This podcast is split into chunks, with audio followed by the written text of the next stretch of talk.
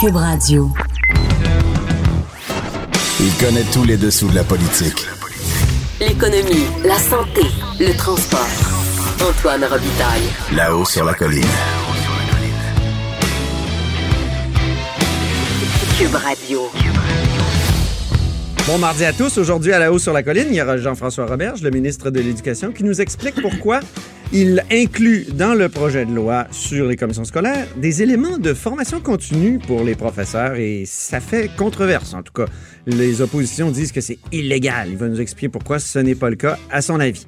Ensuite, il y aura Pascal Bérubé, le chef par intérim du Parti québécois, avec qui on discutera de drapeau du Québec, de sport, pourquoi le, Québec est complètement invisible en matière de sport euh, international et de haut niveau? Mais d'abord, mais d'abord, il y a vous savez quoi? En studio? Ben oui, un compteur.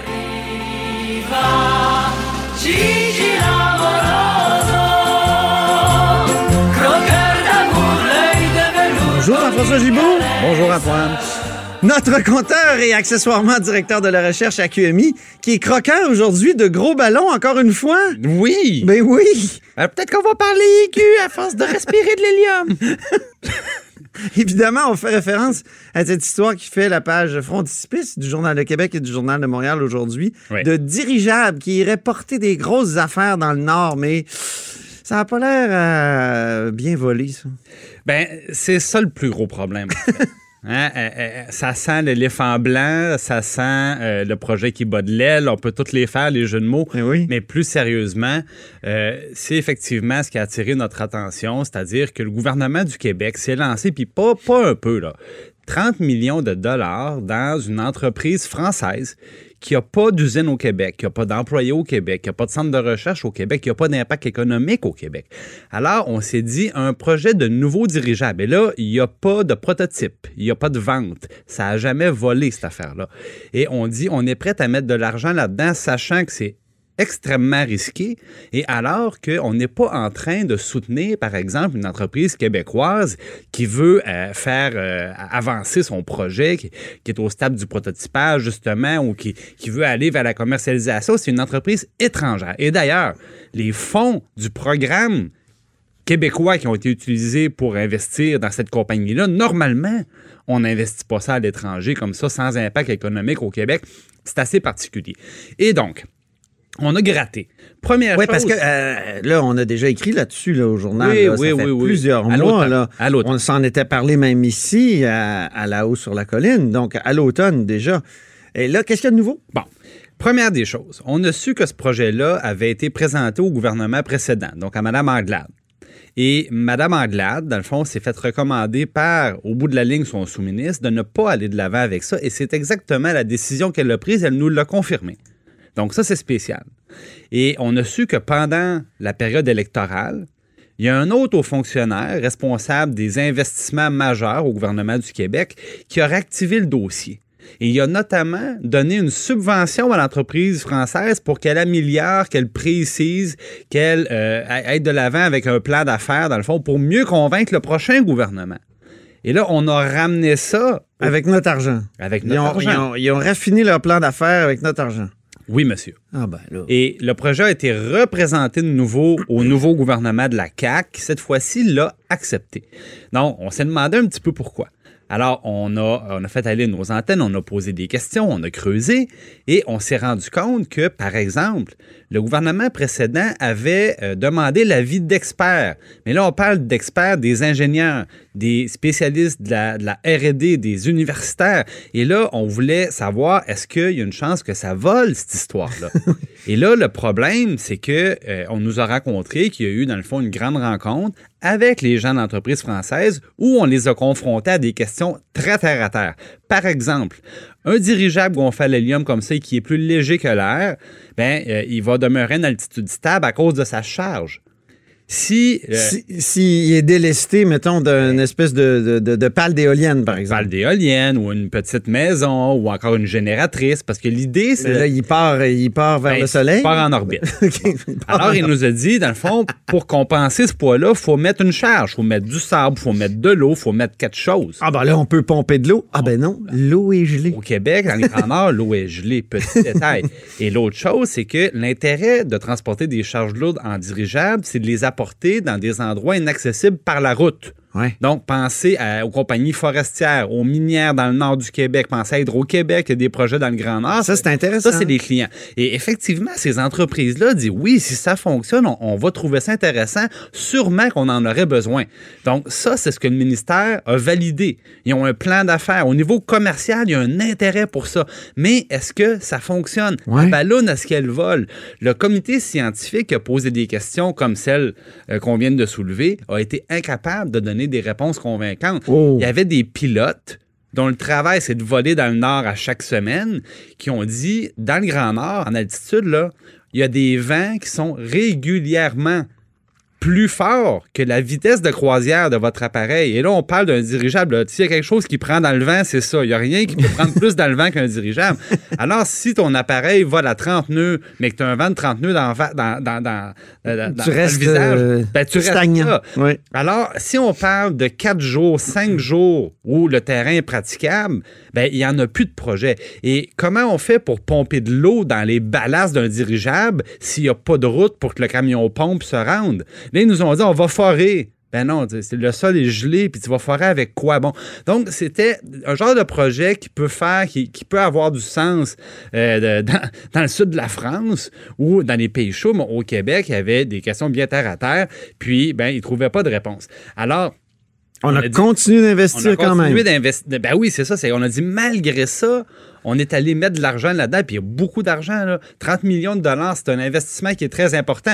Et finalement, on s'est intéressé aux autres investisseurs parce que le gouvernement chinois, via une entreprise d'État qui s'appelle EVIC, a investi dans l'entreprise et possède exactement la même part que le gouvernement du Québec. Eh bien. 25% Petite différence, ils ont payé leur part trois fois moins cher. Aïe, aïe, aïe, aïe. Et voilà. Et supposément parce que le projet avance. Mais quand on leur demande en quoi le projet avance, ben essentiellement, ils nous disent ben, le gouvernement français nous a donné des subventions. Mais est-ce que vous avez des clients? Non. Est-ce que vous avez un prototype? Non. T'sais, en quoi Ça vous êtes- vole-tu? Non, on ne sait pas. Exactement. Donc, eh, on peut douter fortement de la raison pour laquelle le gouvernement quoi du Québec a pris autant de risques? Alors, je Ben le oui. répète, il n'y avait pas d'impact économique au Québec. Et euh, là, il y a le président de la compagnie, M. Bougon. Bon, on essaie d'avoir des réponses. Et pour le moment, bon, il est fâché, fâché. Ah Mais oui? euh, il n'est pas capable de... Il est fâché, M. Bougon? Ah, il est fâché, M. Bougon. Il est fâché, M. Pignon. Mais voilà, pour le moment, il répond pas. un beau clin d'œil à un dîner de con auquel on a été conviés, peut-être, nous, euh, les contribuables du gouvernement du Québec. Et ça ressemble à ça. Salut. Merci beaucoup, notre compteur et accessoirement directeur de la recherche à QMI. Là-haut sur la colline. Une entrée privilégiée dans le Parlement.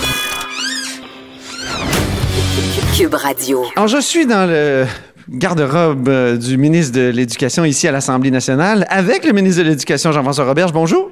Oui, c'est mon euh, très peu confortable petit bureau, mais c'est important d'avoir le pied à terre ici pour préparer des, choses importantes. Vous en avez d'autres ailleurs. Donc, vous sortez de commission parlementaire où il a été question, entre autres, de formation continue pour les enseignants. Donc, dans le projet de loi sur euh, la réforme euh, de, la gouvernance scolaire, de- des commissions scolaires, vous, inscrivez donc une obligation. Et, mais là, l'opposition dit, ben, c'est illégal parce que ça devrait se faire dans une négociation avec euh, les professeurs, donc avec les, syndicats.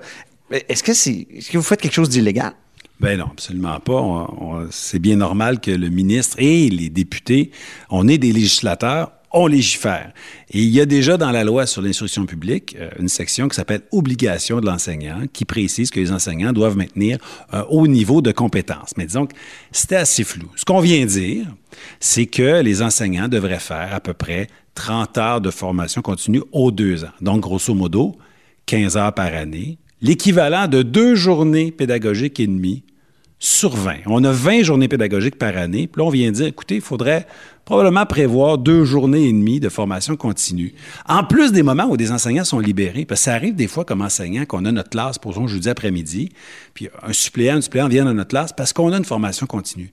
Donc, euh, ça sera probablement même pas deux jours et demi des 20 journées pédagogiques qui seront dédiées à la formation obligatoire continue. Donc, c'est tout à fait raisonnable, mais c'est un plancher. Puis, surtout, dans la loi, on vient donner de nouveaux droits aux enseignants. On vient leur dire, c'est vous qui êtes maître d'œuvre de votre formation continue.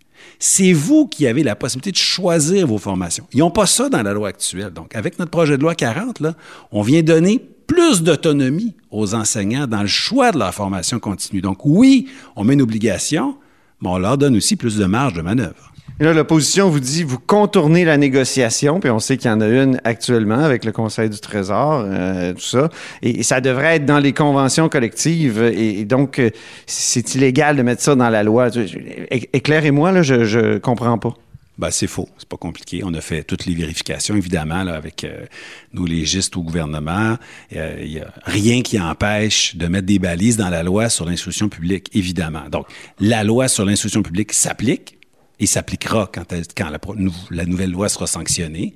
Et ensuite de ça, ben, dans le cadre des négociations, les modalités d'application seront négociées. Donc, peut-être plus d'argent pour euh, rendre plus de formations disponibles, du temps de libération pour faciliter ça. Donc, comment cette formation-là sera rendue disponible, comment on pourra faciliter le travail des enseignants, ça, ça fera l'objet de la négociation. Mais est-ce qu'on va s'empêcher, comme gouvernement, comme ministre, de garantir un minimum de formation continue, ben non, on ne s'empêchera pas de faire ça. Et est-ce que les, les, professeurs en font assez de formation continue? Est-ce qu'il y avait une lacune de ce côté-là? Je pense que la très, très, très grande majorité des enseignants font pas mal plus que deux jours et demi de formation continue par année. Donc, d'une certaine façon, on vient reconnaître ce qu'ils font. Puis personne ne pourrait dire, ah, les enseignants, là, dans le fort, ils se forment pas on va dire, ben non, maintenant, ça se peut plus, un enseignant là, qui se forme pas pour ceux qui pensent que ça arrive. Ça va être dans la loi, tout le monde va le savoir, puis il n'y a pas personne qui va pouvoir faire de la médisance en disant, il y a des enseignants qui se forment pas. Ça va être euh, maintenant reconnu. Et s'il y en a quelques-uns qui, des fois, sautaient quelques années, ben là, maintenant, ils devront s'acquitter de cette obligation-là. Mais je pense que, en gros, c'est une avancée pour les enseignants, mais je vais vous dire, c'est aussi une avancée pour les élèves, puis pour la confiance que les gens ont dans le corps enseignant. Ça s'adresse aux enseignants de quel niveau? Parce que moi, j'ai enseigné au cégep et dans un des cégeps où j'enseignais en 1997, mettons, euh, il y avait un enseignant d'histoire qui parlait encore de l'URSS comme quelque chose qui existait. Donc, il y avait comme un manque sur le plan de la formation continue. Là, malheureusement, on parle ici des enseignants du préscolaire, primaire, secondaire, formation des adultes, formation professionnelle. Donc, les gens qui sont dans les commissions scolaires et qui seront bientôt dans ce qu'on appelle les centres de services scolaires. OK. E, est-ce que euh, c'est l'embryon d'une sorte d'ordre professionnel des enseignants? Non, c'est autre chose. Un ordre professionnel, c'est un organisme indépendant. C'est, euh, c'est, ça serait un ordre qui donnerait un brevet d'enseignement, un ordre qui pourrait le suspendre, le révoquer. C'est des inspecteurs. On n'est pas là, là. C'est pas ça. Le débat sur l'ordre arrivera peut-être un jour, mais c'est pas ce qu'on est en train d'initier. On est tout simplement en plein de dire, en train de dire une évidence. Un enseignant, ça fait un minimum de formation à chaque année. Vous êtes favorable à un ordre des enseignants? Moi, je pense que ça serait une bonne idée, mais je constate qu'en ce moment, là, on peut pas tout faire en même temps, d'abord, et le débat n'a pas été fait. Pour implanter un ordre des enseignants, il faudrait avoir une adhésion. Puis en ce moment, on l'a pas, l'adhésion des enseignants. Donc, c'est pas sur la table à dessin, c'est pas ce qu'on a l'intention de faire à l'intérieur du mandat ici.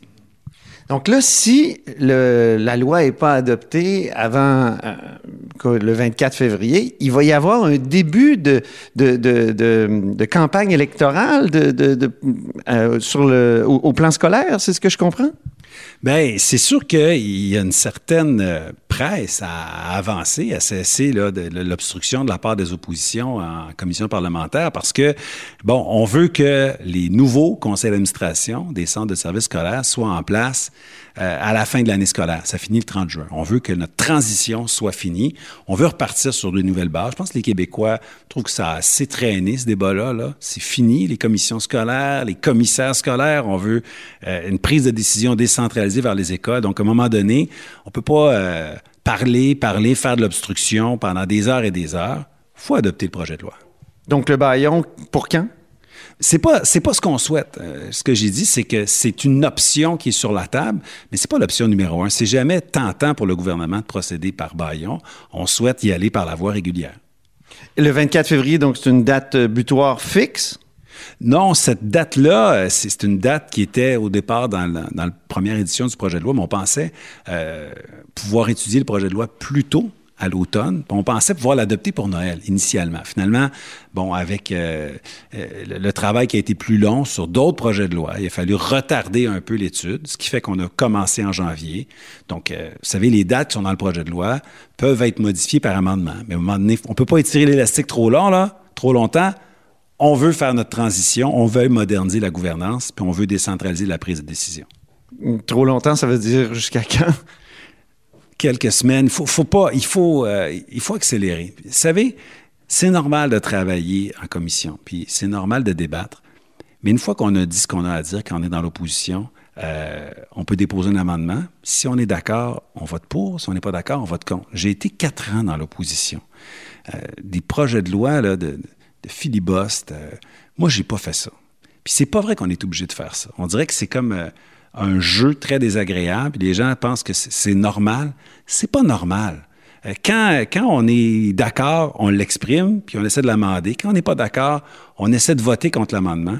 Mais de faire des 20 minutes, sur des 20 minutes, sur des 20 minutes, poser à répétition toujours les mêmes questions, puis de faire le, d'entendre le ministre dire, ben, j'ai déjà répondu à cette question, c'est pas productif. Les Québécois s'attendent pas à ça de la part des parlementaires. Mais là, ce qui vous reproche, c'est de vous auto-suspendre. Vous, vous- c'est vous qui, qui, qui suspendez les travaux pour faire, euh, quel- comment dire, une précision ou euh, aller chercher euh, donc un, un élément de, de, de, de réponse?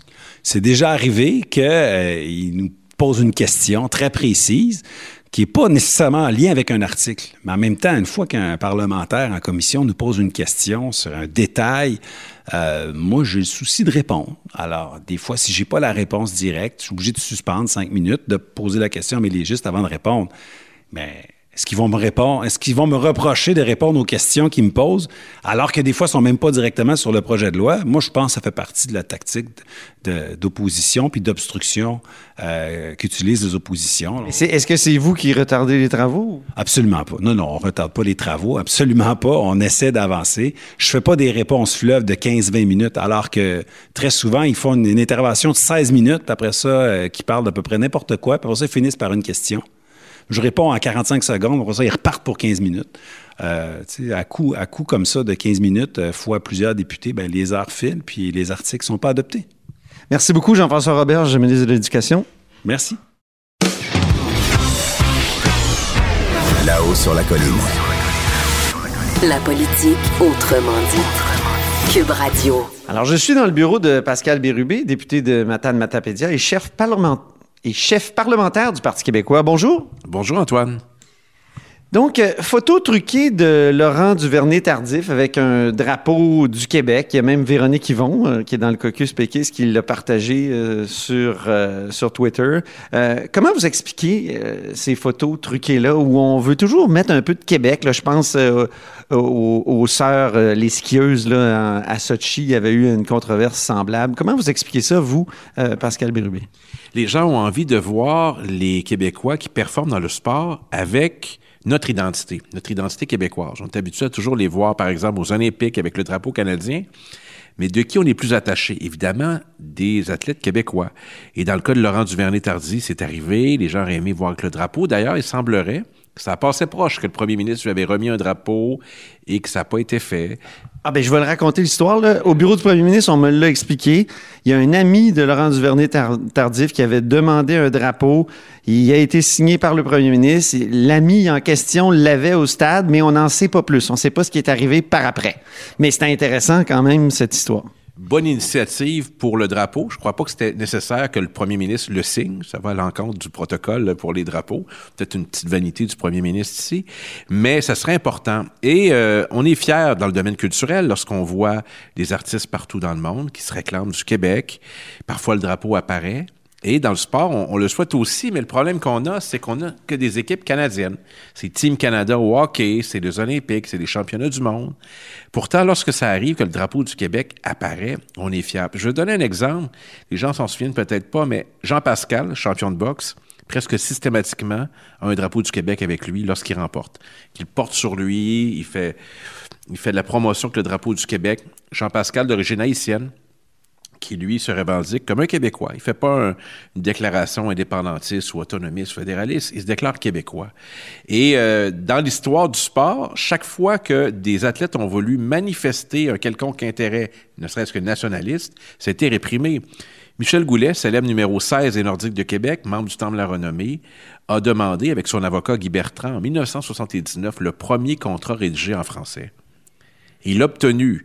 Mais ça, fait bouger euh, considérablement la Ligue nationale. Puis une dernière anecdote que j'ai jamais racontée publiquement, mais que Michel Germain, le commentateur de l'Océanique de Rimouski, m'a dit.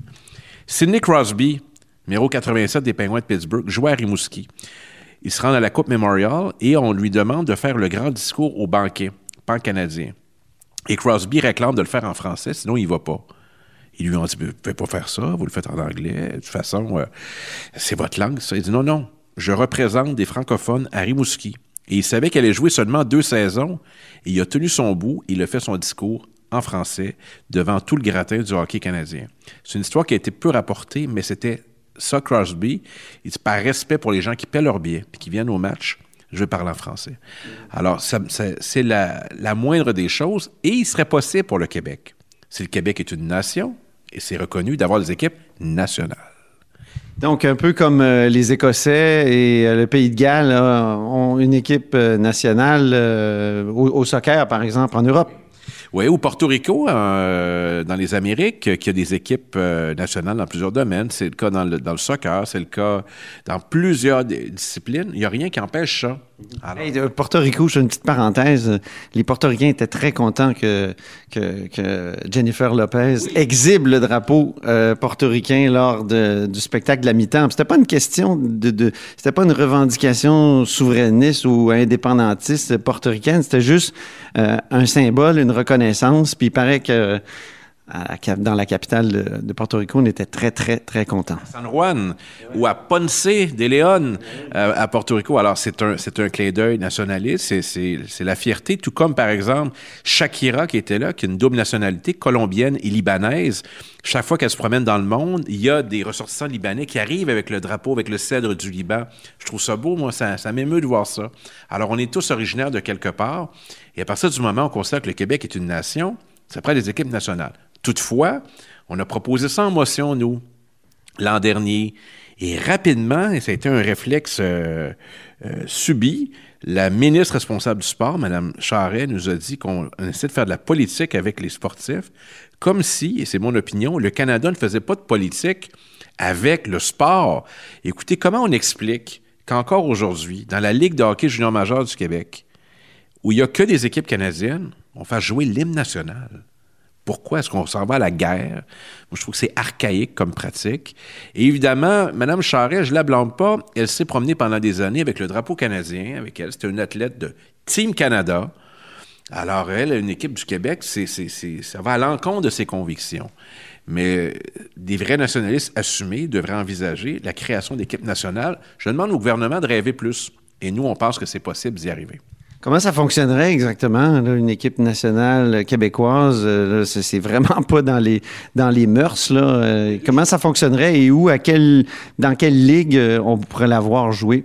Ça dépend des disciplines. Alors, il y a deux choix. Soit qu'on qu'on propose notre équipe, soit qu'on propose des, tournois, des compétitions qui le permettent. C'est le cas, par exemple, dans ce qu'on appelle le, hockey-ball, où le- les Québécois sont les champions du monde, à ma connaissance. Ils ont remporté également le championnat canadien. Ils ont battu une autre province et euh, ils sont les gagnants. Alors, ça dépend de la, volonté qu'on a. Puis, il y a des sports où on serait drôlement performant, outre le hockey.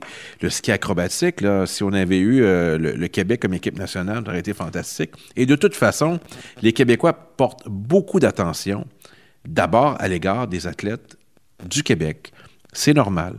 Mais il y a tout le temps, euh, euh, il y a tout le temps un mouvement pour contrer ça. Puis ça existe dans, le domaine des arts. Pendant des années, Paris Match, par exemple lorsqu'on parlait des artistes québécois, c'était l'artiste québécois. Et à un moment donné, peut-être des pressions de l'ambassade du Canada à Paris, je ne le sais pas, je mets une hypothèse. C'est devenu l'artiste canadienne. Céline Dion est une artiste canadienne. Euh, Il y, a, y a là, euh, y a de la politique avec ça, mais surtout une volonté d'affirmation. Il faut se reconnaître dans le sport. Et il y a eu des, des- des athlètes très nationalistes. Je pense à Richard Legendre en, en tennis et combien d'autres. Et je trouve ça, moi, euh, rafraîchissant. Autre sujet, euh, le cégep de Gaspésie-les-Îles qui euh, crée un campus à Montréal et un campus exclusivement anglophone. Euh, il me semble que le, souverainiste et le défenseur du français, même critique en matière de français, que vous êtes, doit être froissé par cette affaire-là. Doublement. D'abord parce que si le cégep de Gaspé fait ça, c'est pour des raisons essentiellement financières. Seulement avec les étudiants qu'on retrouve dans la région de la Gaspésie, parce qu'il y a un campus à Carleton, un à Gaspé et un aux îles, il n'y aurait plus assez d'étudiants pour assurer une viabilité. Donc, c'est l'appât des inscriptions qui les guide. Ensuite, une fois qu'on a fait ça, bien, il y a un minimum de conditions. Par exemple, il faut que ces étudiants soient en contact avec euh, notre société euh, québécoise francophone, il faut qu'ils soient présents sur le campus et des exigences. Pourquoi pas donner des cours de français en même temps? Je dis ça, Une immersion euh, en Gaspésie, peut-être? pourquoi pas, mais en même temps, si Dawson avait obtenu tous ses étudiants, on n'en parlerait pas.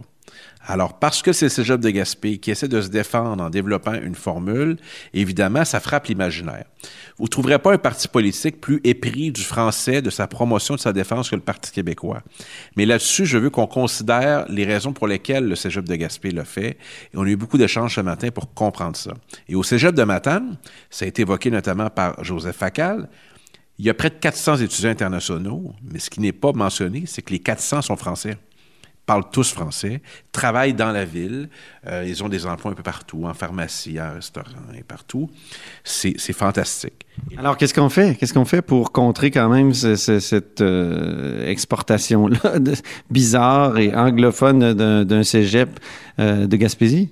On déploie des efforts considérables pour aller chercher aussi des étudiants francophones partout dans la grande francophonie, notamment en Afrique. Il y a une explosion du, du nombre euh, d'étudiants potentiellement là, éligibles pour ici.